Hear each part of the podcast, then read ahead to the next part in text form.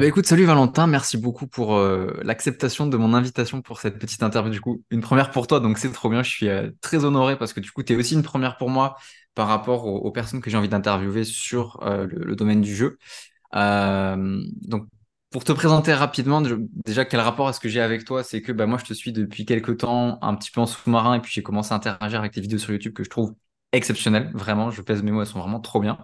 Euh, donc déjà, merci pour ton contenu qui est trop trop cool et j'encourage toutes les personnes qui vont nous écouter à foncer voir la chaîne Bangor est en ligne. Valentin, je te laisse euh, nous faire euh, une présentation de qui tu es, de ce que tu fais sur YouTube et ailleurs. Euh, à toi de jouer. Bah, salut Baptiste, merci beaucoup pour l'invitation. Tu te l'as dit, c'est premier exercice, donc ça va être marrant. Je m'appelle Valentin, j'ai une chaîne YouTube qui s'appelle Bangor est en ligne, où on parle du jeu vidéo. Euh, pour faire un résumé, on va dire qu'on essaie de partir d'abord et avant tout du prisme émotionnel dans le jeu vidéo, et pas du tout d'analyse technique. À la limite, il y a des digressions par rapport au jeu vidéo derrière, mais euh, ce qui m'intéresse le plus avant, c'est l'expérience qu'on peut avoir du jeu vidéo, et pas tant euh, comment il est fait, qu'est-ce qu'il y a sous le capot. Ce qui est ouf avec, avec ton contenu, c'est que je pourrais regarder toutes tes vidéos sans penser aux jeux vidéo et me dire qu'en fait, ça a grave de sens quand même parce que tout ce rapport émotionnel justement que tu mets en avant, euh, moi, je le retrouve dans mon monde d'entrepreneur, de business, etc. Je le retrouve dans ma vie de couple, je le retrouve dans plein de choses et je trouve ça, c'est pour ça que ton contenu, je le trouve vraiment bon. C'est que c'est, c'est, il y a tellement de pistes de lecture possibles que voilà, c'est, c'est, je trouve ça trop bien. Euh, bah écoute, je rentre dans le grand bain directement avec ma première euh, grosse question. Allez, Euh, c'est quoi pour toi un grand jeu et qu'est-ce qui va le différencier de un bon jeu? Euh, bah,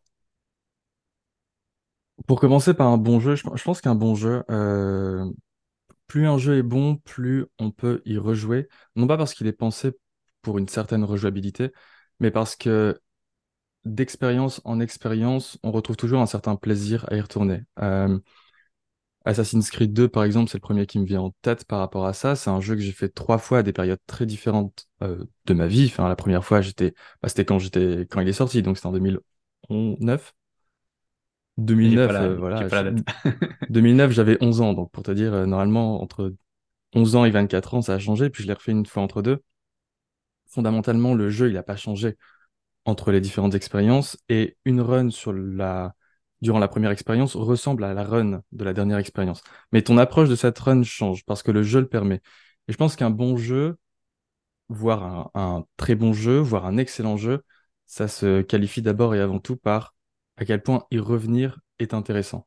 Parce que ton expérience va changer, parce que la nature de ton expérience va changer, quand bien même le jeu ne soit pas pensé pour une certaine rejouabilité. Un grand jeu, euh, je sais pas. Ou Là où un bon jeu, c'est vraiment par rapport au jeu en lui-même, je pense qu'un grand jeu, ça existe difficilement simplement à partir du jeu en lui-même. C'est souvent une rencontre euh, entre le joueur et le jeu, donc c'est plus une expérience. Et donc un grand jeu, c'est souvent un jeu qui tombe à un moment pile poil adéquat. Euh, j'aurais tendance à qualifier The Witcher 3 de grand jeu, mais je sais que le contexte dans lequel je l'ai fait était aussi important que le jeu en lui-même, que si je l'avais fait dans un contexte différent, où j'étais beaucoup plus pressé, où finalement même certaines choses allaient mieux, eh ben je l'aurais probablement pas euh, apprécié de la même manière. Je sais pas trop ce que c'est un grand jeu. Par contre, je pourrais assez facilement dire ce que c'est un, bon jeu. Co- Comment t'expliquerais alors que un The Witcher 3, par exemple, euh, il ait un succès critique qui est phénoménal, euh, il a eu je sais pas combien de récompenses, plus de 200 récompenses, je crois.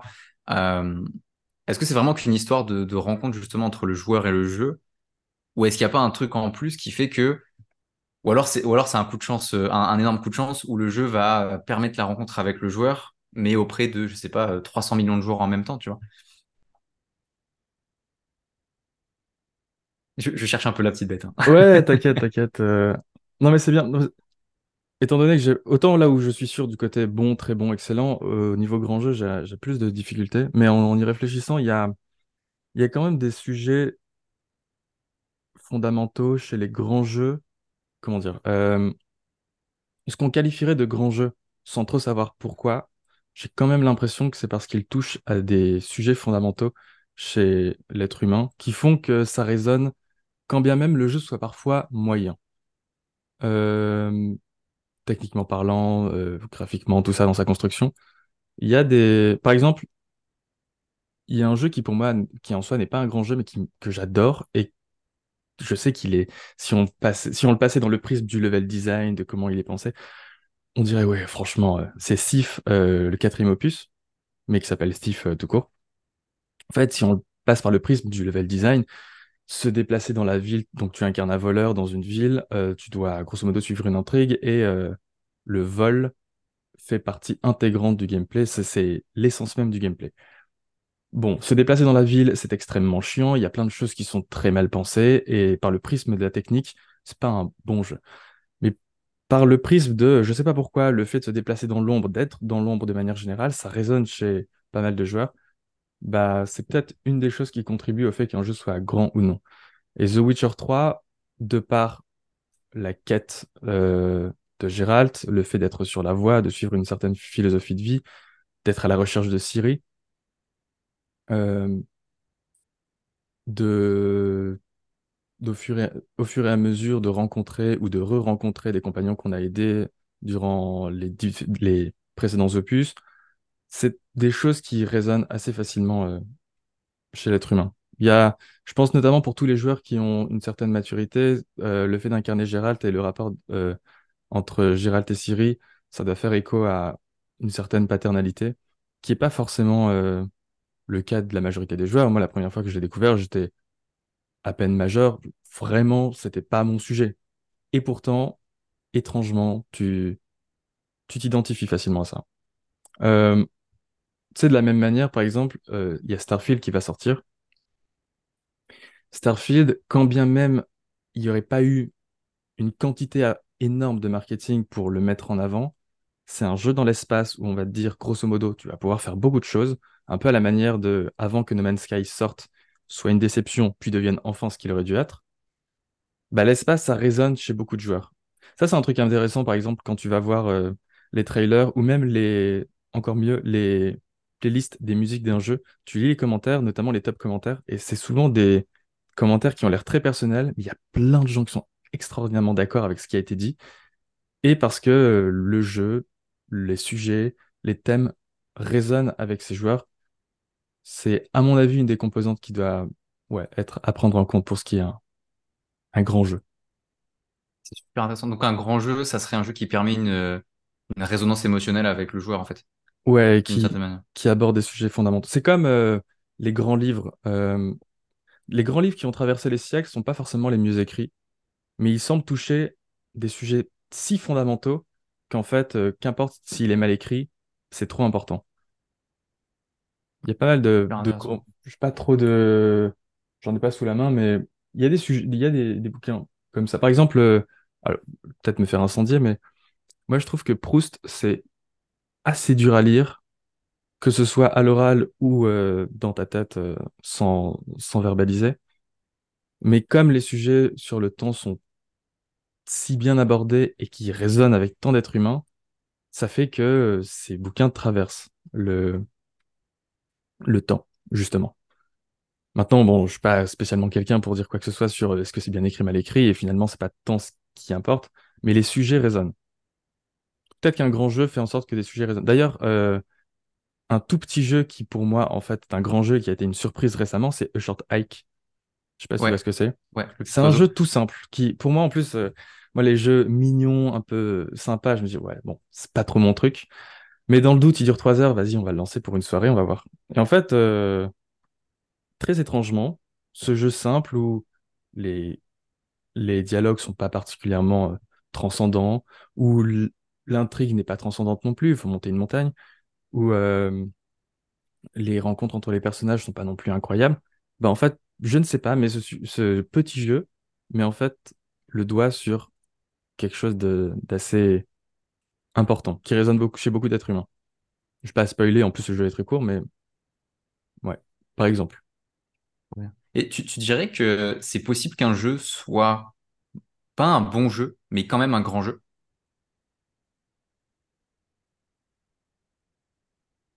Ouais, Mais dans ce cas-là, ce serait plus par la composante contexte. Par exemple, euh, il y a un jeu qui m'a énormément marqué, euh, mon frère et moi, notamment parce qu'on l'a fait dans un certain contexte il y a longtemps, c'est Astérix et Obélix XXL sur PS2. En fait, si j'ai regardé un peu de gameplay il y a pas trop longtemps, euh, je pense l'année dernière, bon, c'est pas un bon jeu. Mais ce jeu est inoubliable pour nous et il nous a énormément marqué. Aujourd'hui encore, on utilise les musiques pour faire des choses. Euh, est-ce que c'est un grand jeu? Je sais pas, mais en tout cas, ça l'est pour nous. Alors que c'est pas un bon jeu et on le sait. Donc, c'est assez personnel, je pense, grand jeu finalement. Ok, Ah, très, très subjectif ouais, finalement. Ok. Ouais, là où bon, c'est, c'est, ça peut être plus objectif, grand, ça peut être plus subjectif. On peut, on peut le voir comme ça. Ok, ok. Bah, je trouve ça très intéressant comme réponse, merci beaucoup.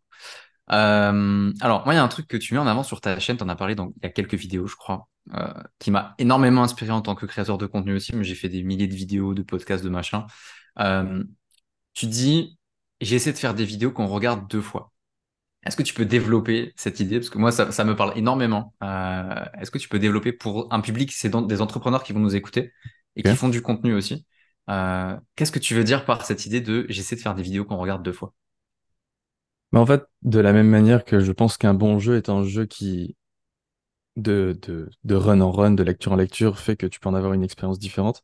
J'essaie de faire en sorte que dans les vidéos, euh, ce soit pareil. Qu'on puisse au moins les regarder deux fois. C'est-à-dire que tu la regardes une première fois, tu découvres, c'est intéressant parce que le rythme a été suffisamment bien construit pour que ça soit prenant, parce qu'il y a certains sujets qui t'ont touché, d'autres. De toute façon, quand tu regardes une vidéo une fois, euh, t'as oublié 80% très très vite. Mais si, malgré le fait que tu oublié 80%, tu te dis, bah, c'est pas spécialement intéressant d'y retourner, c'est que ta vidéo, fondamentalement, elle avait pas non plus grand-chose à dire, je pense.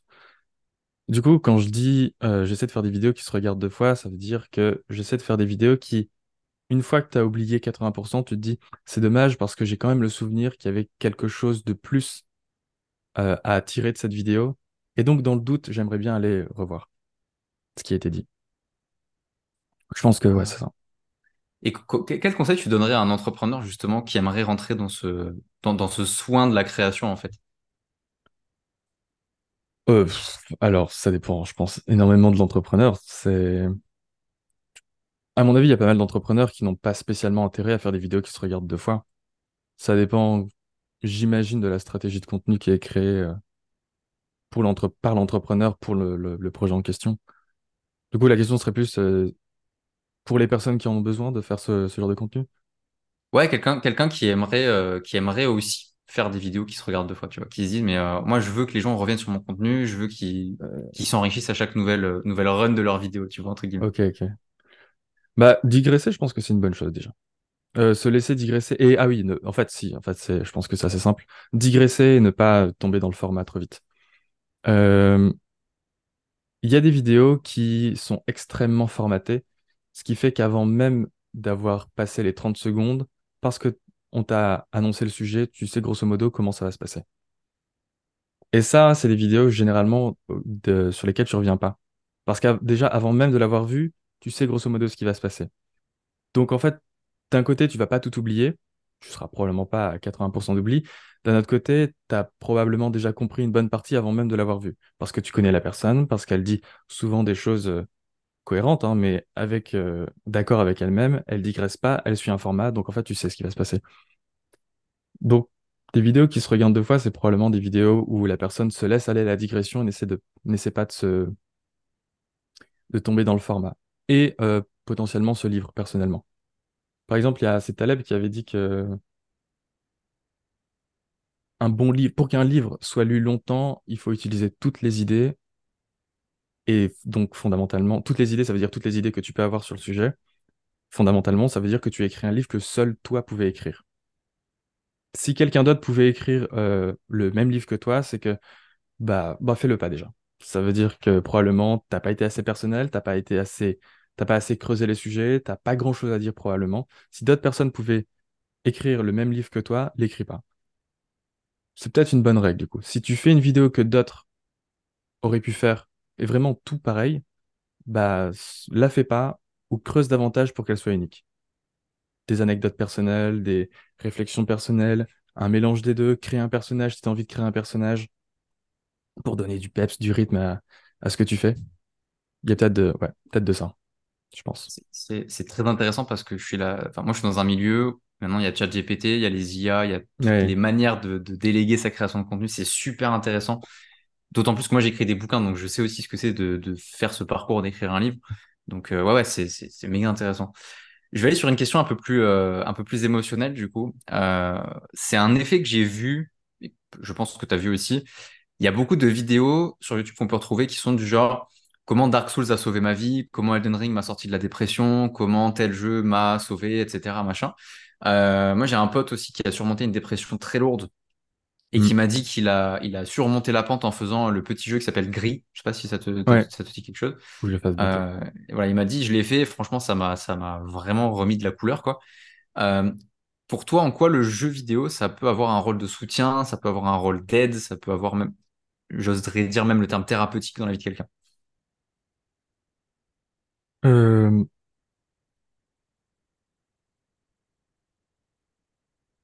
bah déjà, il y a une partie du jeu vidéo qui est euh, inhérente au jeu vidéo, qui est qu'en fait, une œuvre, que ce soit un livre, un film ou un jeu vidéo, de par les sujets qu'elle aborde, la manière dont les aborde et, les personnages auxquels tu peux t'identifier, fait que tu, tu trouves des clés, tu débloques quelque chose en toi qui te fait repartir de l'avant. Gris, de ce que j'ai compris, c'est un, un jeu qui aborde le sujet du deuil, il me semble. Et donc, oui, euh, finalement, si toi-même t'es en deuil, regarder une œuvre où d'autres personnes sont en deuil et voir comment elles s'en sortent et les leçons que tu peux en tirer métaphoriquement ou des fois euh, des leçons très terre à terre, bah, il y a un côté qui peut aider. Après, euh, le jeu vidéo a cette particularité qui est que l'interaction est au centre. Donc, il y a peut-être ce lien encore plus fort qui est que c'est pas juste à regarder quelqu'un s'en sortir, c'est que tu as appuyé sur les boutons et donc tu as peut-être oublié d'ailleurs que tu, tu as appuyé sur les boutons. Si le jeu est bon, tu es dans le jeu, tu oublies, que tu joues à un jeu. Bah, peut-être que le fait qu'il y ait l'interaction dans les jeux vidéo fait que tu ressens encore plus fort ce lien avec le personnage et donc ça peut t'aider sur le plan thérapeutique. C'est une hypothèse, mais par exemple, pour en revenir à The Witcher 3, je l'ai fait dans un contexte où je sais que ça allait être dur pendant 3 à 6 mois. Et je m'attendais à ce que ce soit dur. Je, je, grosso modo, euh, quelqu'un devait partir, revenir, c'est, j'allais pas la voir, etc. Ça allait être difficile personnellement, notamment au vu de mon contexte personnel à ce moment-là. Mais j'ai lancé The Witcher 3 et je vois bien que en surmontant les difficultés euh, de Geralt et de- des différents protagonistes de The Witcher 3, bah, j'ai eu aucun problème à titre personnel. Pourtant, c'était une situation que j'avais déjà vécue et je sais que ça allait être dur. Mais là, pas de problème. Par contre, euh, The Witcher 3, du coup, pour surmonter tout ça, je l'ai fait une fois, puis je l'ai refait de suite parce que j'ai eu la mauvaise fin, puis je l'ai refait une troisième fois avec les DLC, et là, du coup, ça a duré six mois. Mais j'ai fait quasiment que ça durant six mois. Enfin, quasiment que ça. J'ai joué qu'à ça.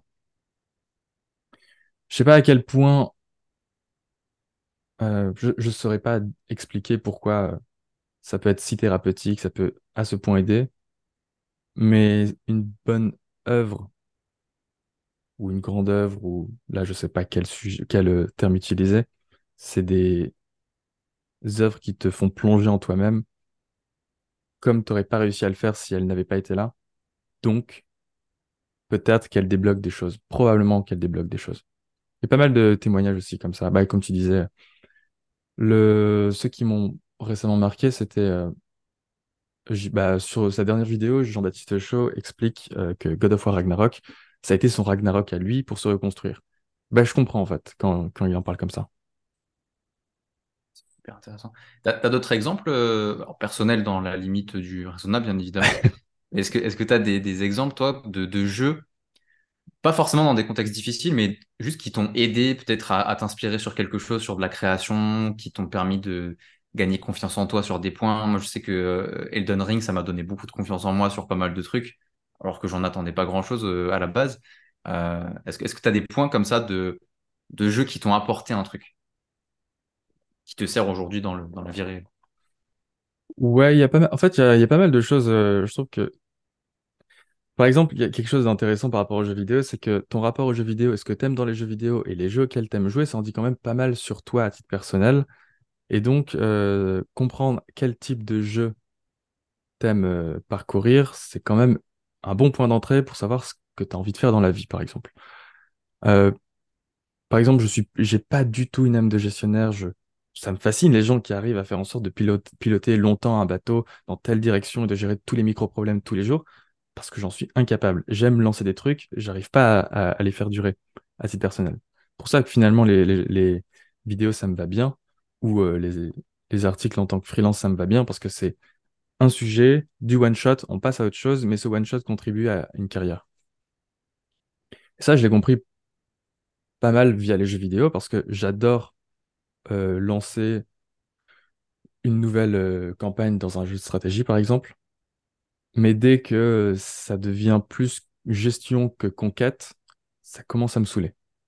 Euh, dans les 2? Total War. De quoi? Ah, Rome 2, ouais, j'allais Ouais, dire. ouais, c'est Total War, c'est. Pourtant, en fait, tu as encore des, possibilités de perdre, mais euh, limite, tu as envie de faire exprès de saboter un peu ta partie pour réavoir un truc. Gérer pour avancer en mode on a planifié et si tout se passe bien, bah ça va être chiant. Bah ça, bah ça, moi, ça me saoule. Et ça, j'ai pas mal compris par rapport aux jeux vidéo. Pareil pour Valheim, j'adore euh, lancer une nouvelle game. J'adore le- le- les débuts de la survie, quand on crée les premiers trucs. Mais dès que ça commence à être un peu dans faut entretenir, faut, faut faire en sorte que le village euh, continue de tourner correctement, faut aller farmer, non pas pour faire de nouvelles choses, mais pour, euh, pour faire en sorte de ne pas perdre des choses, ça commence à, à un peu me saouler. Euh, par exemple, c'est ça que j'ai compris dans le jeu vidéo. Et la deuxième chose, c'est euh, j'ai fait Sekiro il y a pas longtemps. Et bah, j'ai beaucoup ragé du coup. J'imagine. C'est surtout, pas sans spoiler encore une fois, mais le dernier boss, si tu fais Genichiro pff, bon, j'ai mis 4 heures. Et en fait, Sekiro, c'est un jeu qui te rend humble dans l'épreuve, parce que si tu rages, tu vas perdre. Si tu fais le malin, tu vas te faire punir. Tu vas dire, oh, c'est fourbe, c'est injuste. Non, non, t'as fait le malin, ça se sentait. T'aurais été attentif deux minutes de plus, il n'y aurait pas eu de problème. Et euh, à un moment, j'ai vraiment, j'étais vraiment en colère, je- ça me saoulait énormément le jeu. Et souvent, on te dit, non mais calme-toi, c'est qu'un jeu. C'est le pire truc à dire. Parce que raison de plus, en fait, d'être en colère contre toi-même, parce que tu te dis, mais je suis en colère que contre ça, ça va pas. Et en fait, je me suis dit l'inverse. Essaie de considérer le fait de battre tel boss, non pas comme simplement un jeu, mais comme une épreuve de vie. Au lieu d'affaiblir l'enjeu, euh, remonte-le. Fais en sorte qu'il soit plus grand. Et ben, s- en l'abordant comme ça, d'un coup, je réagis absolument plus parce que t'as plus le choix, en fait. Tu te contrains à la victoire, tu te contrains à apprendre parce que t'as plus le droit de faire des caprices quand c'est important. Je pense qu'il y a un truc comme ça. Quand des, petites conneries euh, t'énervent, euh, augmente l'enjeu en termes de perception et ça peut probablement t'aider à ne plus rager. Ouais, ça donne de l'importance à ce que tu es en train de faire. Ah, Ouais, bah t'as plus, tu t'as plus le, t'as plus le droit de, de, te de te plaindre. T'as plus le droit de faire des caprices. C'est trop important pour que tu dises, ah, le monde est injuste et ça me saoule. Non, non. Donc, euh, Oh, trop bien. Ok, ok. Ouais, je, je le, je le ferai quand je pèterai une assiette ou une connerie ouais, comme ça. Euh, alors, question un petit peu plus, euh, un petit peu plus business, euh, pour, parce que je sais que j'ai des entrepreneurs qui vont me dire quand est-ce qu'on parle un peu d'argent et tout. vas-y. Pour faire le parallèle un peu avec ce monde-là de l'entrepreneuriat, pour toi, c'est quoi les ingrédients qui font qu'un jeu, alors pour ceux qui nous écoutent, on peut aussi parler de produit, parce qu'un jeu, ça reste un produit aussi. Quels sont les ingrédients qui font qu'un jeu, ça cartonne aussi bien commercialement que dans le côté critique? Le côté critique, euh, ce que les joueurs en pensent? Ouais, ouais. Euh, bah, pour la faire simple, en vrai, un, ah,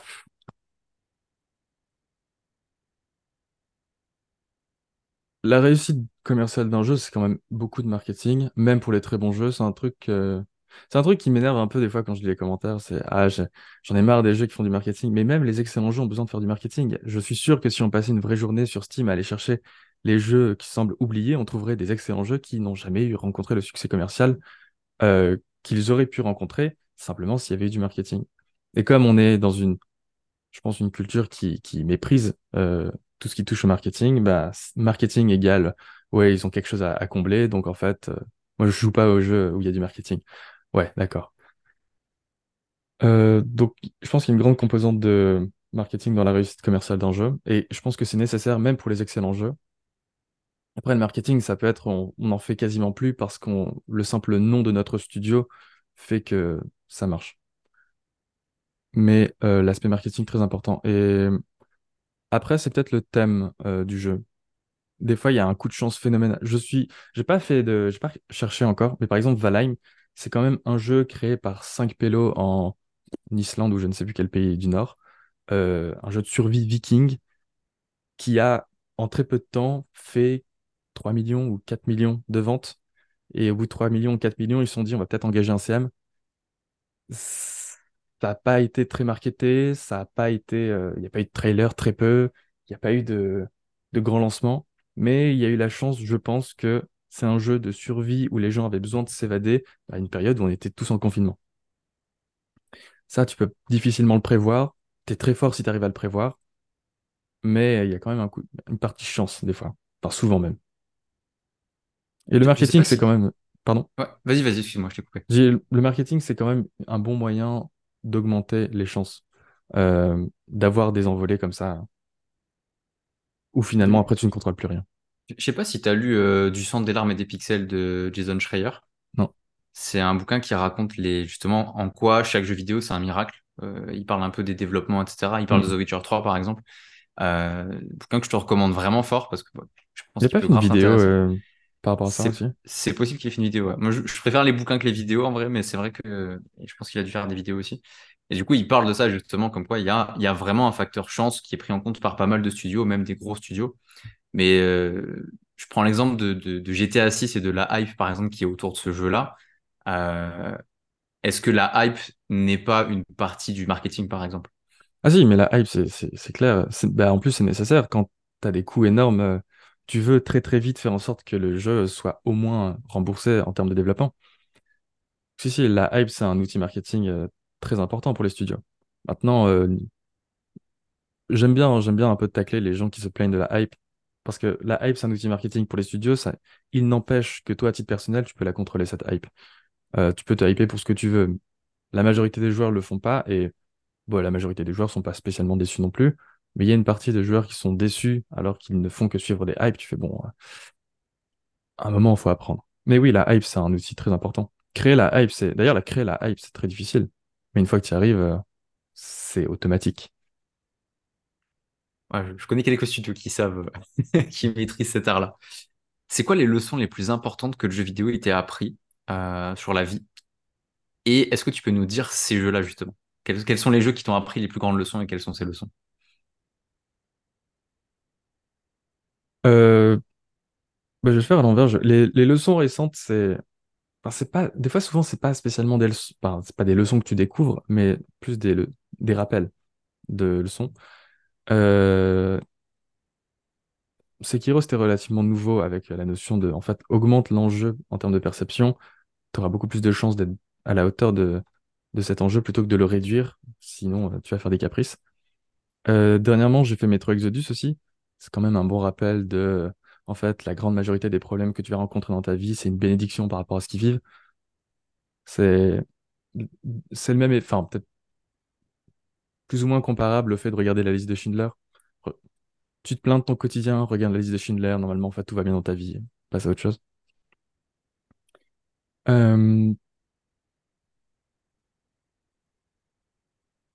Je pense qu'il y a un truc assez intéressant dans The Witcher 3 qui revient très souvent, c'est la notion de loyauté.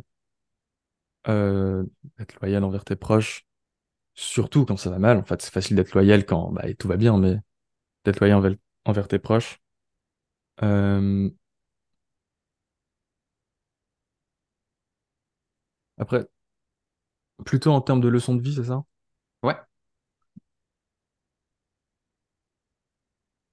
De manière générale, le jeu vidéo, il y a une leçon intéressante qui est que comme le jeu vidéo reste, malgré euh, la taille de l'industrie, encore assez mal perçu, tu as vraiment les joueurs et les non-joueurs. Les joueurs adorent, les non-joueurs plus ou moins méprisent. C'est assez rare d'avoir un entre-deux absolument neutre par rapport au jeu vidéo. Et euh, de par le jeu vidéo, tu peux apprendre de grandes leçons, quand bien même le jeu soit puisse sembler ridicule, puisse sembler euh, mignon sans plus.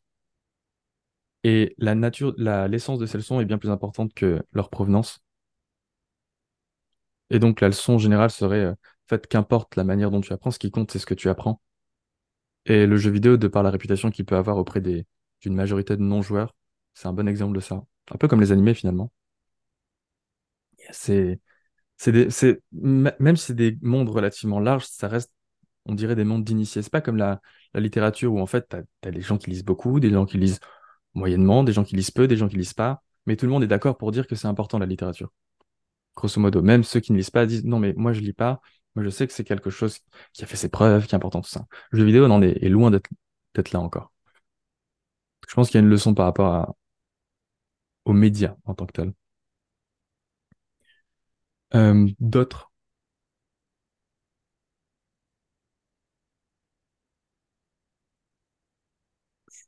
Il y a, en a une.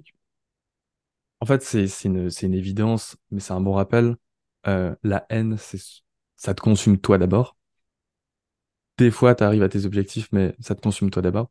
Et le nombre de protagonistes euh, rongés par la haine qui finalement se rendent compte que, grosso modo, bah, ils ont fait plus de mal que de bien, notamment à eux-mêmes.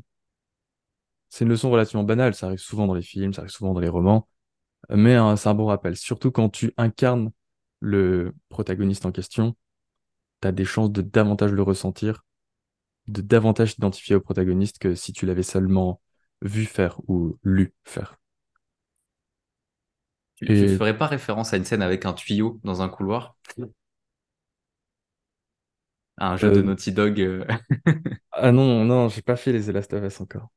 T'as pas fait? Bon, Non. c'est pas un spoil, y a pas de souci. Non, Mais t'inquiète, euh, mais j'imagine bien, mais je crois que j'ai vu une partie, mais mais il faut que je les fasse d'ailleurs. En plus, il a l'air de faire tellement, tellement de débat sur plein de, plein de choses. J'aime bien ça, les jeux qui font débat, beaucoup plus que les jeux qui... À des jeux qui, qui... Tout le monde en parle, puis tout le monde l'oublie, parce qu'en fait, quand bien même il était techniquement excellent, parce qu'en fait, ils avaient peu de propos. C'est un peu la même chose que que ce qu'on disait au début, les bouquins. T'as des bouquins qui sont extrêmement bien écrits en termes de style, qui se présentent super bien, tout ça, tout le monde en parle, tout le monde se dit, ouais, il faut vraiment le lire.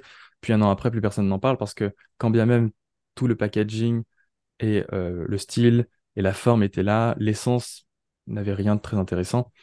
T'as des jeux comme ça qui sont techniquement aux fraises, qui ont beaucoup de problèmes, euh, mais qui, dans leur essence, touchent, à, des choses très, très profondes chez l'être humain. Les jeux qui font débat. Du coup, euh, je ferai les The Last of Us. Il y a, je crois que tu as fait une vidéo dessus, Atomic Heart aussi, Ouais, euh, qui a fait un peu débat aussi avec la fameuse machine nymphomane, euh, les blagues de cul toutes les cinq minutes, etc. ouais. Ça, ça me fait, ça me fait me poser une question que j'ai envie de te, te partager. Euh, est-ce que tu penses que c'est important pour un entrepreneur comme pour un- un- une personne un peu plus classique ou qui n'aurait pas lancé de business ou peu importe, est-ce que tu penses que c'est nécessaire euh, de savoir polariser, de savoir se positionner à un endroit très précis,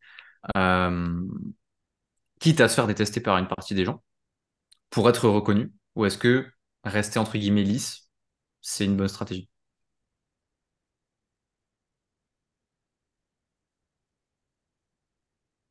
Bah, encore une fois, j'ai l'impression que c'est très variable en fonction de la boîte que tu montes. Maintenant, de ce que je constate, euh, polariser au début, c'est quand même un bon moyen de se faire connaître ou de toucher à des sujets polarisants. Par contre, euh, je connais rarement des youtubeurs ou des entreprises qui grossissent et qui restent polarisants comme ça. Tu deviens lisse euh, au fur et à mesure. C'est le piège. C'est le piège notamment quand tu es prisonnier de ta réputation. Donc, euh, polariser au début, c'est une bonne chose, très probablement en termes de stratégie. Pour beaucoup de gens, Il y a des, entreprises qui n'ont pas besoin de ça parce qu'en fait, elles sont. Il y avait un problème que tout le monde a, personne ne le résout, elles arrivent, elles le résolvent, elles n'ont pas besoin de polariser en fait. Juste, bah, on est la solution, bah oui, tout le monde t'attendait, donc euh, allons-y. Maintenant, pour, euh, pour dire au monde que tu existes, polariser, c'est une bonne chose. Les gens aiment bien hein, le, le, le drama, la haine, ça permet de parler, donc euh, ouais. Maintenant, est-ce que tu polarises euh, de manière artificielle en disant des choses que tu penses pas simplement pour faire parler, ou est-ce que tu dis des choses que tu penses de toute façon? C'est peut-être un autre sujet, mais c'est un sujet important à se dire. Il y a des gens qui polarisent sur la forme, mais pas sur le fond. Peut-être que la meilleure manière de polariser, c'est quand même de polariser sur le fond. T'es authentique quand tu polarises. Tu dis des choses Hmm. que les gens n'aiment pas entendre, mais tu le dis parce que tu le penses. Ça, c'est une bonne chose. Parce que le jour où tu polarises parce que c'était la bonne manière de polariser, mais tu le penses pas, le jour où tu fais un marche arrière, en fait, j'ai jamais pensé ça, c'était juste pour vous ramener euh, sur la chaîne, pour vous ramener sur, euh, sur dans l'entreprise, ce que tu veux. Bon, Peut-être que des fois ça marche, hein, mais j'ai quand même l'impression qu'il y a pas mal de gens qui peuvent tourner le dos, se sentir trahi. De la, de l'amour à la haine, il n'y a qu'un pas. hein, c'est, donc, Ouais. euh, c'est, c'est la même intensité avec un moins de vent. Donc, euh, Ok, ouais, c'est intéressant parce que je- j'en ai vu beaucoup qui ont fait, qui sont tombés dans ce piège-là justement de, de juste mal parler pour mal parler, aborder des trucs qui fâchent euh, juste pour aborder des trucs qui fâchent et qui finalement se, se cassent les dents. Donc euh, c'est vrai que c'est important. Après, c'est difficile, il peu faut être à la hauteur de, Ouais. de cette polarisation. Si, il y a aussi des gens qui disent ce qu'ils pensent de manière très authentique et qui polarisent et qui n'ont pas les épaules derrière pour euh, tenir le choc. J'ai, j'ai quand même l'impression que c'est des gens qui passent beaucoup, beaucoup de gens à vivre à travers euh, ce qu'on pense d'eux, notamment sur les réseaux. Euh, bon, fallait peut-être y penser un petit peu avant, ou au moins tu le découvres pendant. Mais oui, après, euh, si tu polarises, t'as intérêt à avoir les épaules derrière aussi. Ou t'en foutre. Bonne chose aussi. Après, ouais, ça c'est tout un... C'est un peu de la, de la gestion émotionnelle aussi. C'est euh, quand tu commences à te faire insulter par euh, 10, 20, 50, 30 1000 personnes, ça, ça, c'est Ouais. Donc, ils sont c'est anonymes, c'est... c'est tout un délire. Euh, pour toi, Et alors là, je parle d'un point de vue, euh, je suis un entrepreneur qui se tâte à jouer aux jeux vidéo, mais je l'ai encore jamais fait. Moi, j'ai envie d'encourager les entrepreneurs à jouer plus parce que je pense qu'il y a énormément de bénéfices à ça. Est-ce que tu peux mettre en avant justement ce que toi, tu considères comme des bénéfices business, littéralement, pour un entrepreneur à jouer aux jeux vidéo? business? Bah, c'est peut-être les mêmes que les films ou, ou lire. En fait, c'est... Je pense qu'il y a pas mal d'entrepreneurs qui lisent que des livres sur le, business, par exemple. C'est quand même pas mal d'aller lire des livres qui n'ont rien à voir avec le business parce que ça te, ça stimule ton imagination et avoir des idées, ça peut être une très bonne chose. Des fois, non, tu as des boîtes qui sont rigueur, rigueur, rigueur, c'est comme ça qu'on avance. Tu des boîtes qui, qui avancent parce qu'elles ont euh, besoin de nouvelles idées à mettre en place. Fondamentalement, jouer aux jeux vidéo, ça peut être euh, la même chose que regarder un film ou lire, lire un bouquin pour ça. Maintenant, au-delà de l'imagination, euh, je sais pas, il y a peut-être en termes de conception, il y a pas mal de choses à apprendre. En termes de d'UI, d'UX, il y a peut-être des choses à voir. Il y a... Ça, ça je, je t'avoue, je sais pas trop. Euh, J'imagine bien qu'il y a des bénéfices. Je pourrais pas généraliser si aisément. Disons que ça coûte pas grand-chose d'essayer. Faudrait juste une petite liste de jeux pas trop longs et euh, faciles à prendre en main pour quelqu'un qui joue pas. Parce que le problème quand même du jeu vidéo, c'est ça reste l'accessibilité. La majorité des jeux s'adressent à des gens déjà joueurs. Ouais. Et aujourd'hui, on me dirait, il y a quelqu'un qui a 15 ans, il a jamais joué aux jeux vidéo dans je ne sais quel monde, mais il a jamais joué aux jeux vidéo. Quel jeu lui recommander pour qu'il commence? C'est difficile de se dire, ok, il a jamais touché un jeu. Oublie tout ce que tu sais, tous tes automatismes par rapport à, aux jeux vidéo, tout ce que tu sais euh, en termes de là c'est jaune, c'est sûrement par là qu'il faut aller. euh, j'imagine que sauter c'est croix, ce genre de choses. Imagine que n'importe quelle touche, faut qu'il il y pense et qu'il l'apprenne et que ça devienne un automatisme. Quel jeu lui recommander? Je sais pas. Je... C'est chaud. Après, après si on, si on... Toi, tu m'as dit, tu as 24 ans, moi j'en ai 27. Euh, si on s'enlève, euh, allez, 15 ans chacun, par quoi est-ce qu'on a commencé? Moi, par exemple, j'ai commencé avec du Crash Bandicoot que j'ai trouvé hardcore comme jamais. Euh, et je me suis fait la main sur ça et j'ai perdu, perdu, perdu, perdu. Je me dis, est-ce que pour, pourquoi ce serait différent pour quelqu'un de 15 ans aujourd'hui, tu vois, par exemple? je pense que c'est pareil qu'apprendre une langue en fait. Euh, On dit beaucoup que euh, les enfants apprennent mieux que les adultes. Je suis persuadé que c'est très très faux. C'est juste que les enfants, ils n'ont pas le choix et ils font ça à plein temps.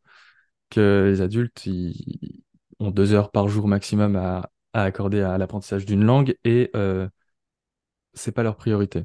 Mais si tu en fais une sorte de priorité, ne serait-ce que une journée, et que tu cherches vraiment à apprendre, tu peux le faire. Maintenant, euh, une...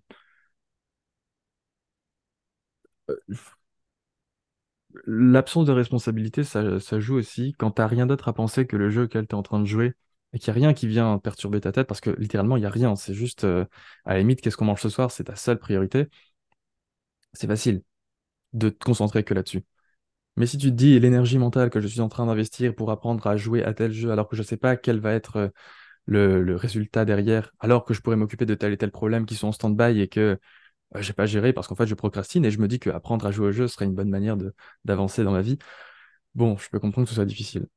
Je pense que le contexte est assez différent. C'est pour ça qu'il faudrait trouver des jeux où, dans un premier temps, il n'y a pas très peu de barrières techniques à l'entrée. Quelques-unes, certes, parce que ça reste de l'interaction de façon, mais je pense qu'il y a quand même une différence. Différence d'approche. Il y a un jeu que j'ai euh, avec qui je- que je fais avec une amie là qui pour le coup joue pas beaucoup, euh, qui découvre le jeu et euh, c'est Power Wash Simulator. Je sais pas si ça te dit quelque chose. Ouais, ouais.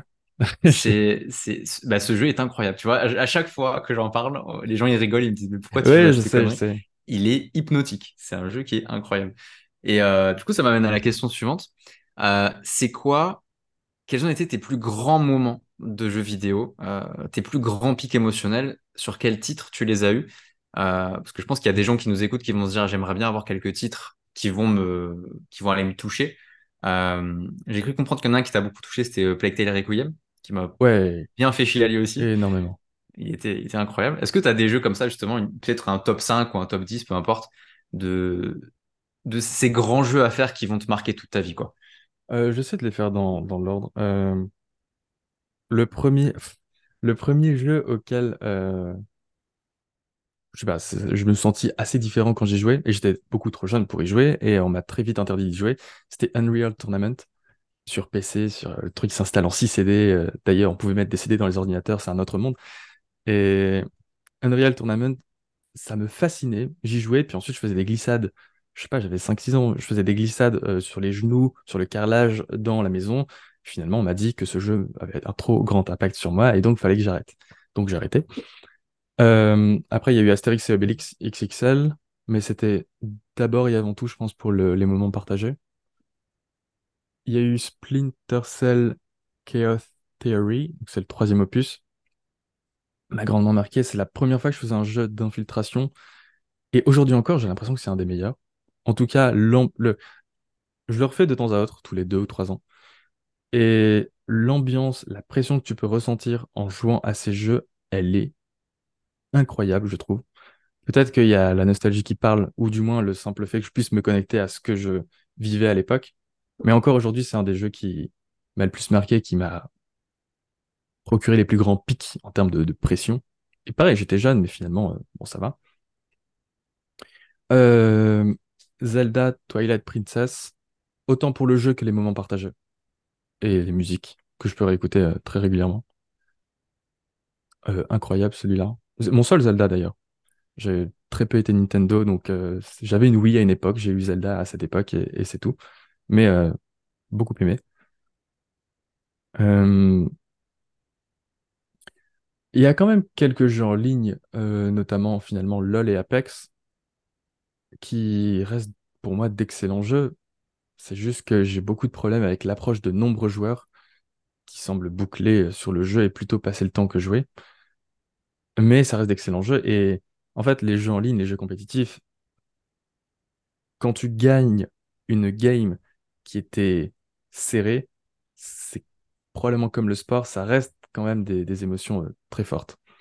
Tu pensais que tu allais perdre finalement, euh, comeback incroyable, tout ça, ça, ça marque. Il y a des games, euh, ça fait 10 ans qu'on les a faites, euh, je m'en souviens encore. Donc, euh, Katana Zero dernièrement m'a énormément frustré, mais pour les de bonnes raisons. C'est un jeu, un platformer en 2D qui, je trouve, est incroyable dans son ambiance, dans, la manière dont il est dépeinte, même en termes de gameplay, alors que c'est vraiment pas ce que j'aime d'habitude. Les deux Plectal, tu l'as dit. C'est marrant parce que le premier, c'est d'av... Comment dire? Le premier, c'est parce que j'avais l'impression que comme eux n'allaient pas changer dans... Donc, il faut, faut expliquer, c'est une histoire relativement dramatique où deux protagonistes, un frère et une sœur qui ne se connaissent quasiment pas, vont devoir survivre avec la grande sœur qui a quelques années de plus et donc va devoir prendre soin de son petit frère. Petit frère atteint d'une maladie euh, grosso modo incurable, mais qui est très en lien avec euh, les nuées de rats qui leur tombent dessus. Et euh, comme ce monde est horrible, mais que eux semblaient résister, moi j'étais moi j'étais prêt à laisser les démons faire et bon, c'était une première claque. Et Uplectal Requiem, le deuxième opus, a été une claque, mais dans l'autre sens, dans le sens où, comme Amicia, la grande sœur, semblait se laisser aller, j'avais l'impression de devenir responsable, comme son père, euh, j'avais des sensations assez proches de The Witcher 3, mais en plus fort par rapport à ça, par rapport à la notion de paternalité. Qui plus est, ça pouvait faire écho à certaines choses euh, à titre personnel. Deux grandes claques narratives. Euh, un jeu auquel j'ai jamais joué, mais qui m'a beaucoup marqué, notamment parce que je regardais le let's play de Bob Lennon, c'est The Wolf Among Us. Mhm. Attends, je me cours pas. C'est ça, hein? Ouais. The Wolf Among Us. Il y, a, il y a trois semaines en plus, il est excellent. Ah ouais, excellent. Ouais. Excellent. Ça, je bah, ça d'ailleurs, mais en fait, si des jeux simples à prendre en main auxquels on, qu'on pourrait recommander. Des jeux. Telltale. Euh, ouais, le Telltale, euh, point and click, relativement narratif, mais où tu dois quand même euh. The Wolf Among Us. Donc le premier, il y a le deuxième qui sort bientôt, je pense. on l'attend, on l'attend. il faut, faut que je fasse en, vrai cette fois-ci. Le premier, puis je ferai le deuxième. En termes d'intensité, dernièrement, Sekiro. En fait, le, le, je découvre les Souls. C'était pas ma cam avant, et c'est même pas que c'était pas ma cam parce que j'avais essayé, je n'aimais pas, c'est que j'avais jamais essayé. Il y a plein d'autres jeux auxquels je jouais et je, ne savais pas en fait. Je comprenais intellectuellement ce qu'on me racontait. Non mais en fait, tu sais, c'est la difficulté, tu réessais, tu réessais, puis quand tu triomphes, c'est inégalé. Ouais. Ok, jamais fait, donc euh, comprends pas. Puis j'ai fait et ok. Je comprends ce qu'ils veulent dire maintenant. Je comprends pourquoi il y a des joueurs qui, après avoir fait beaucoup de Souls à la suite ou de Souls-like ou euh, d'autres titres de FromSoft n'arrivent plus à jouer à autre chose, que tout devient fade. Tu m'étonnes. Faut pas trop jouer à, ces jeux-là, en fait. Euh, faut alterner. Faites A Short Hike entre deux, c'est bien. Euh, et puis, euh, il y a toute cette leçon, d'humilité et de élève l'enjeu. bah, très récemment, Metro Exodus, encore une fois, c'est un bon moyen de se rappeler que ce qu'on vit, grosso modo, même quand ça va mal, ça va bien. Souvent, en tout cas. Euh, l'année dernière, j'en avais fait pas mal. J'aurais bien retrouvé les titres. Alors, Rome Total War 2, c'est quand même un jeu particulier, et notamment si je pense à quand je le découvrais. La première fois, au gros, c'était mon premier jeu de, de, à la fois de grande stratégie, mais aussi où tu contrôlais des, grandes unités. Pas juste euh, des petites unités comme Command Conquer, mais des grandes unités avec des centaines, des milliers d'hommes sur un champ de bataille, c'est quand même un sentiment assez plaisant de contrôler énormément d'hommes, de pouvoir zoomer et les voir se battre et se dire mm. Ok, je suis en contrôle là, c'est stylé. Euh... Valheim me parle toujours autant. Ah, Minecraft, avant. Minecraft. Je sais pas à quel point Minecraft, le fait de découvrir relativement jeune, c'est important. Mais Minecraft, c'est probablement le jeu auquel j'ai le plus joué. Parce que la survie, parce que construire, parce que le sentiment de liberté aussi. Euh, qui est très important et qui est très marquant pour pas mal de jeux, et notamment des fois des jeux dans l'espace. Ça pourrait... ça sera probablement le sujet euh, d'une prochaine vidéo. Euh, Valheim, pour les mêmes raisons, mais en un peu plus mature, je trouve. Ce qui était un, bon.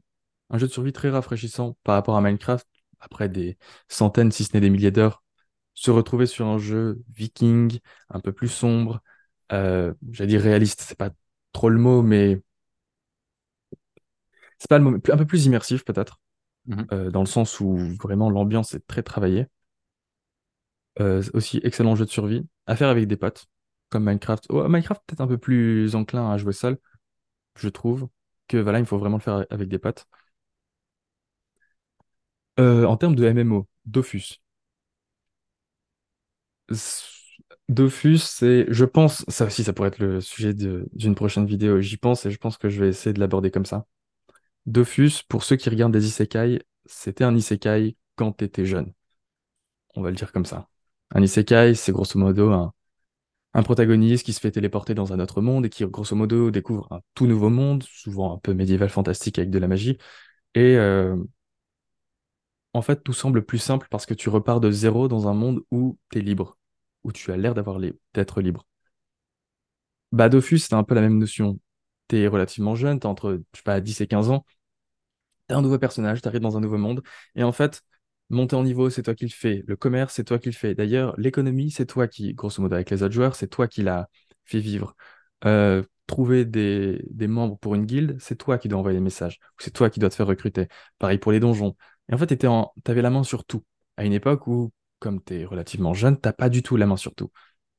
Je sais pas à quel point ça parlerait aujourd'hui, euh, Dofus, même si le jeu a l'air d'être encore relativement bien actif, mais pour des plus jeunes, quand t'es dans une époque où t'as pas la main sur grand-chose, parce que l'école rythme ta vie, et le soir, t'es relativement libre, mais t'as quand même pas mal de restrictions, ce qui est normal, hein, t'es, t'es enfant, Dofus, c'était quand même incroyable pour ça. Ensuite, il y a eu Heavenline, auquel j'ai majoritairement joué en solo, mais c'est pour toute la notion, euh, la dimension espace, pareil, liberté, dans un jeu beaucoup plus mature, avec des joueurs beaucoup plus matures, beaucoup plus traîtres aussi, euh, qui, qui te permet, moi j'adorais, ma carrière préférée dans Heavenline, c'était la possibilité de faire de l'exploration à travers des trous de verre. Donc, tu scannes une signature thermique, je sais plus comment ils appellent ça, pour trouver l'emplacement. Tu vois que c'est un trou de verre, tu te rends, tu vois que c'est un trou de verre d'une certaine classe, donc l'univers dans lequel tu vas aller, euh, le, la partie de l'espace dans laquelle tu vas aller va correspondre à ce que tu sais faire. Tu vas, tu scannes des trucs, tu sais pas ce qui se passe. Il n'y a rien sur le radar. D'ailleurs, tu peux pas communiquer avec qui que ce soit tant qu'ils ne se sont pas eux-mêmes montrés. Il y a un sentiment oppressant, mais en même temps, il y a un sentiment de, de gigantisme. Tu es dans l'espace, il y a des planètes qui ont la taille de planètes. Les distances entre les planètes, c'est des vraies distances. Donc, si tu fais pas de l'overdrive ou l'hyperdrive ou du warp drive, euh, bah, ça va prendre littéralement des années d'y euh, aller. Donc, Heaven pour ça, c'était formidable. Puis, comme le, le jeu est. La dimension économique du jeu est gérée avant tout par les joueurs, ça, c'est un truc que j'aime beaucoup dans les MMO. Pour ça que WoW, par exemple, au-delà de l'aspect aventure et du fait de jouer avec des potes, ça m'avait moins marqué parce que t'as pas trop la main sur l'économie. Hmm. Et avoir la main sur l'économie, c'est quelque chose qui, que, j'aime dans les jeux vidéo, notamment dans les MMO. Je veux me dire qu'en fait, on est en train de créer un truc et donc on va pouvoir parler à quelqu'un qui va vouloir l'acheter, potentiellement avoir des relations commerciales qui vont durer et donc construire encore euh, plus ou moins cet empire ou ce que tu veux. Quand bien même tu aies des, des, des carrières d'exploration qui soient pas si commerciales que ça à la base. Le fait de savoir que c'est possible, c'est important, je trouve, à titre personnel. Euh, et voilà, je pense qu'on a Une belle liste. une bonne liste. Il y en a plein d'autres qui vont me venir à l'esprit après, mais là, c'est les premiers. Trop bien, trop bien. Bon, ça fait déjà, je pense, pas mal d'heures de jeu, de Ouais, toute ouais, façon, c'est... euh, de qu'un je... Minecraft. euh. Euh, bah écoute, j'arrive sur la dernière ou avant-dernière question. Euh, quelles sont les questions que tu aurais aimé que je te pose et que je t'ai pas encore posées? Bah, vu que l'exercice est très nouveau pour moi, j'en ai, euh, j'ai pas trop d'idées. Bon, maintenant que tu poses la question, euh,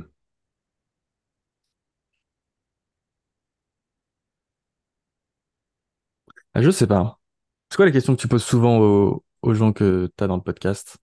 C'est vraiment par rapport à, à la personne que j'ai en face, donc c'est assez, euh, assez varié. C'est varié. Euh, alors peut-être je peux, je peux te poser la question différemment, c'est euh, est-ce qu'il y a des sujets qu'on n'a pas abordés? Qui te semblent importants quand même à aborder sur le jeu vidéo, sur Euh, l'expérience, sur euh, euh, on peut parler des, des testeurs là un peu. les fameux? Les euh, bah, beaucoup de testeurs, on va dire. C'est le moment censure. Ouais, c'est le moment où. Non, mais en fait, je pense que ça va résonner avec beaucoup de joueurs et que ça va. Hmm. En fait, même si, si je le dis crûment, ça va pas sous les grands mondes et que beaucoup de. À part quelques élites pistes, ça va pas sous les grands mondes. Il y a quand même dans le jeu vidéo. Attends, on va dire comme ça. Le jeu vidéo, c'est quand même un monde où beaucoup de joueurs semblent ne... se... s'enfermer, se réfugier, j'ai, je, je- le considérer comme un refuge. Et ce qui fait que, de par le fait qu'ils ne s'enferment que là-dedans, ont de plus en plus de mal à aborder le jeu d'abord par le prisme émotionnel que par le prisme technique. Et ça me saoule d'entendre des gens qui, avant même de me parler de leur expérience de jeu, me parlent de la technique du jeu. Sauf si la personne y connaît vraiment quelque chose. Par exemple, j'aime beaucoup écouter Gags à ce, sujet. Si j'ai envie d'une ana- analyse technique d'un jeu, euh, ce qui est relativement rare, mais quand ça arrive, j'ai envie d'écouter Gags. S'il l'a fait, tant mieux. S'il l'a pas fait, souvent j'oublie. J'en connais pas tant d'autres que ça qui sont dans le domaine, en fait, qui savent vraiment de quoi ils parlent, qui vont donner des leçons et pas simplement qui, qui ont fait de, la critique une carrière, on va dire comme ça. Et il y a quand même pas mal de joueurs aussi, et notamment de testeurs, qui n'arrivent plus à vivre le, jeu vidéo par le prisme émotionnel et qui vont en parler quand même énormément et ça me saoule. Ça me saoule parce que j'ai l'impression qu'ils n'arrivent plus à comprendre qui sont les joueurs à la base. C'est quoi un joueur? Quand tu passes du côté technique de la force, c'est difficile de, de communiquer avec, quelqu'un qui n'est pas passé de ce côté. Si tu en es conscient, c'est pas un problème. Mais il y a beaucoup de joueurs qui n'en sont plus conscients, qui avant même de te parler de leur expérience de jeu, vont te parler de, des défauts techniques, vont te parler de, en fait, en termes de level design, à ce moment, ça va pas. Et une fois qu'ils ont expliqué tout ce qu'ils ont vécu, enfin, tout ce qu'ils ont vu techniquement, en bon ou en mauvais d'ailleurs, hein, euh, ils ne parlent pas de leur expérience de jeu. Et finalement, après avoir fait cette liste de courses, euh, de caractéristiques du jeu, bah, tu sais pas si le jeu, t'as envie d'y jouer. Tu sais pas si le jeu est fait pour toi. Sauf que la majorité des gens, lorsqu'ils veulent euh, que quelqu'un leur parle d'un jeu, ils veulent que qu'on leur parle d'une expérience. Je choisis pas un jeu parce que euh, techniquement on m'a dit qu'il était génial et que ça et que ça et que ça. Je joue à un jeu souvent parce qu'on me dit en fait voilà ce que j'ai vécu et je sais que ça va te plaire. Souvent c'est un ami qui me dit ça. C'est pour ça que souvent les recommandations viennent d'amis parce qu'ils savent plus ou moins ce que j'aime. Je sais plus ou moins ce qu'ils aiment. Et donc quand ils me disent j'ai vécu ça, je comprends très très vite quelles expériences ils ont eues et donc je veux la même chose.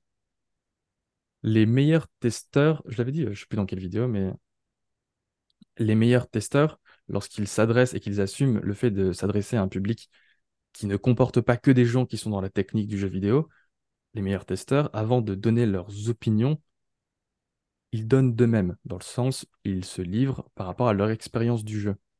Et ça, je trouve que ça manque. C'est pas tant que je leur... Je vais jeter...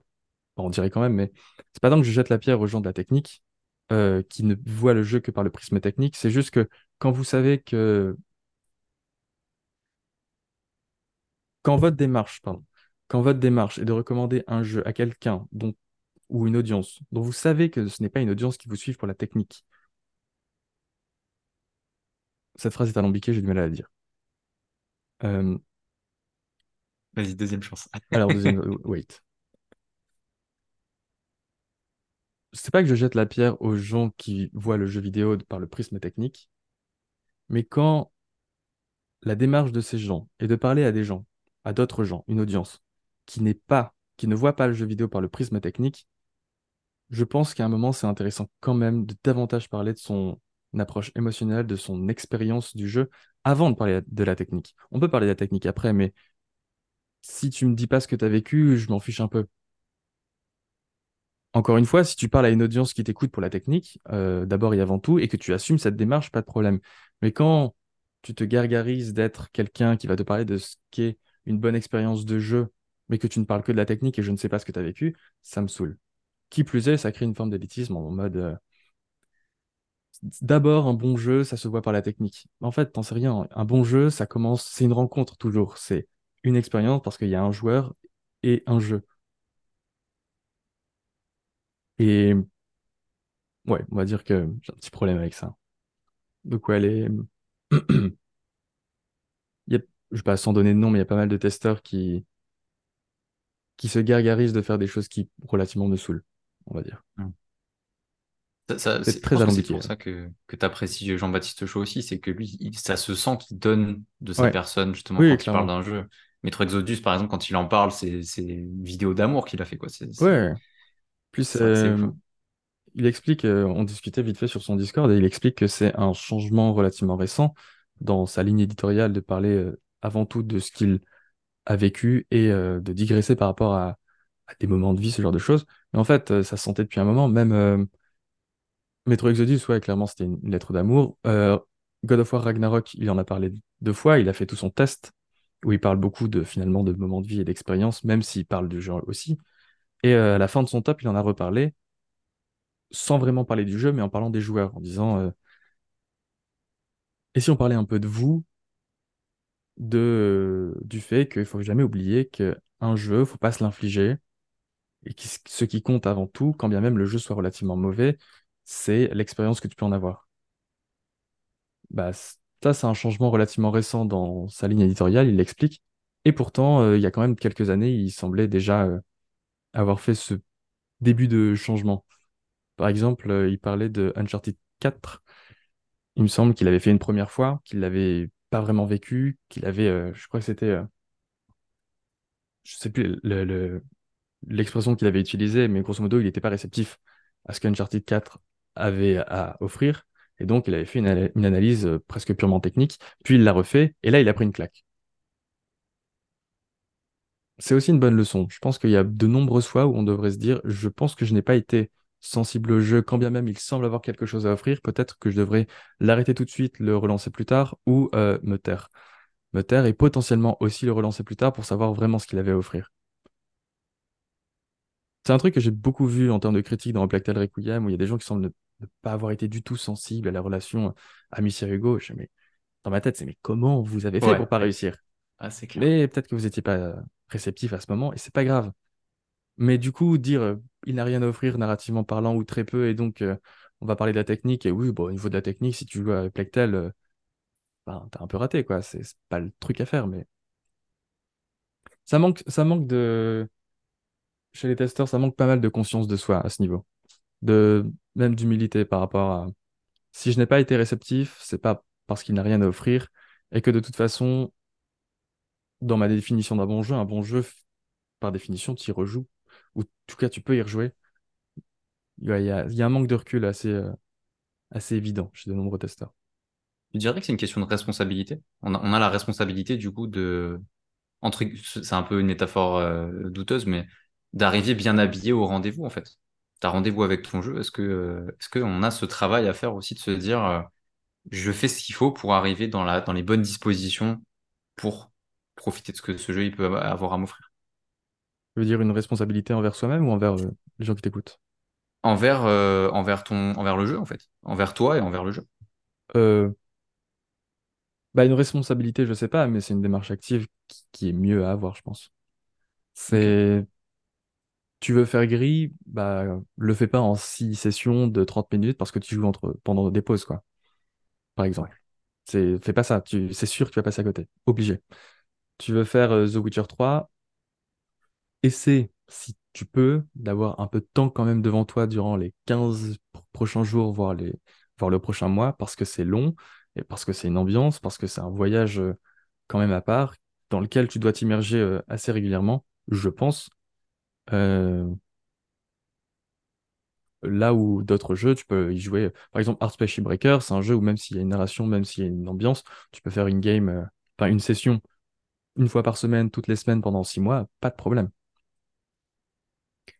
Du coup, de la même manière, euh, le fait d'expliquer chez les testeurs le- leur contexte de jeu, quelle a été leur approche, c'est aussi important que de parler du jeu, parce qu'en fait, il y a des très bons jeux que tu ne devrais pas recommander à un moment donné parce qu'ils vont le gâcher, et il y a des jeux moyens, mais en fait, parce qu'ils ont cette essence qui résonne profondément avec euh, beaucoup d'êtres humains, par exemple Gris, je sais pas, euh, bon, Gris, il semble que c'est un très bon jeu, mais supposons un Gris moyen, mais qui traite quand même très très bien le deuil, mais qui techniquement soit aux fraises, bah en fait, peut-être qu'il y a des gens à qui tu dois recommander gr- ce gris moyen parce que c'est le bon moment.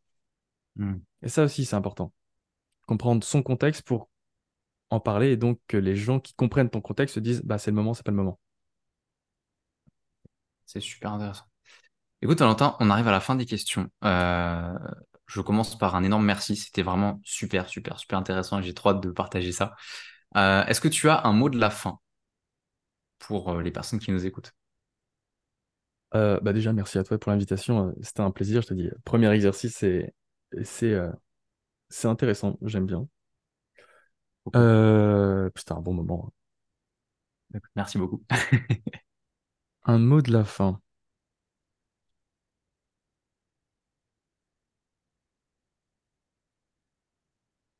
Ouais, arrêtez de vous ennuyer sur les jeux auxquels vous jouez et si tous les jeux vidéo vous ennuient, arrêtez de jouer. C'est un mot qui va peut-être un peu euh, après avoir fait ce podcast en disant pourquoi c'est si bien, pourquoi c'est. Il y a quand même beaucoup de gens qui se butent à jouer aux jeux vidéo parce qu'ils ne connaissent presque que ça et qui devraient faire une pause pour mieux y revenir, ne serait-ce que plus tard. Donc, euh, ne vous infligez pas les jeux. Si vous, si vous ne vous les infligez pas, mais que vous vous ennuyez en permanence sur ce jeu, essayez de changer. Et si tout le jeu vidéo vous ennuie, arrêtez, faites une vraie pause. euh, Allez regarder des films, faites des choses. Puis revenez plus tard quand vous serez un peu mieux disposé à jouer. Super intéressant. Valentin, encore merci beaucoup. Du coup, pour ceux qui, euh, qui euh, sont encore ici, bah, merci aussi d'avoir suivi. Je vous invite encore une fois à foncer sur la chaîne Bangor est en ligne, du coup, qui est trop bien. Moi, c'est une de mes préférées. J'ai la, la petite cloche activée. Euh, et du coup, bah, Valentin, je, je mettrai tous les réseaux sur le, dans la description pour ceux qui veulent venir voir ton travail. Euh, je te remercie aussi personnellement, Valentin, pour ton contenu, au-delà de ce qu'on a fait aujourd'hui, parce que tu fais vraiment du super, super contenu. Je le redis maintenant, je l'ai dit en, en off, mais je le redis maintenant. Tu fais du très, très bon travail. Je suis vraiment content de pouvoir suivre des, des créateurs comme toi. Donc, euh, très, très heureux et honoré d'avoir pu, euh, d'avoir pu te proposer cette première interview. Euh, bah, écoute, on va s'arrêter sur ça. Je vais couper l'enregistrement. Hop, alors c'est Ah, où? Merci beaucoup. Hein. Tac.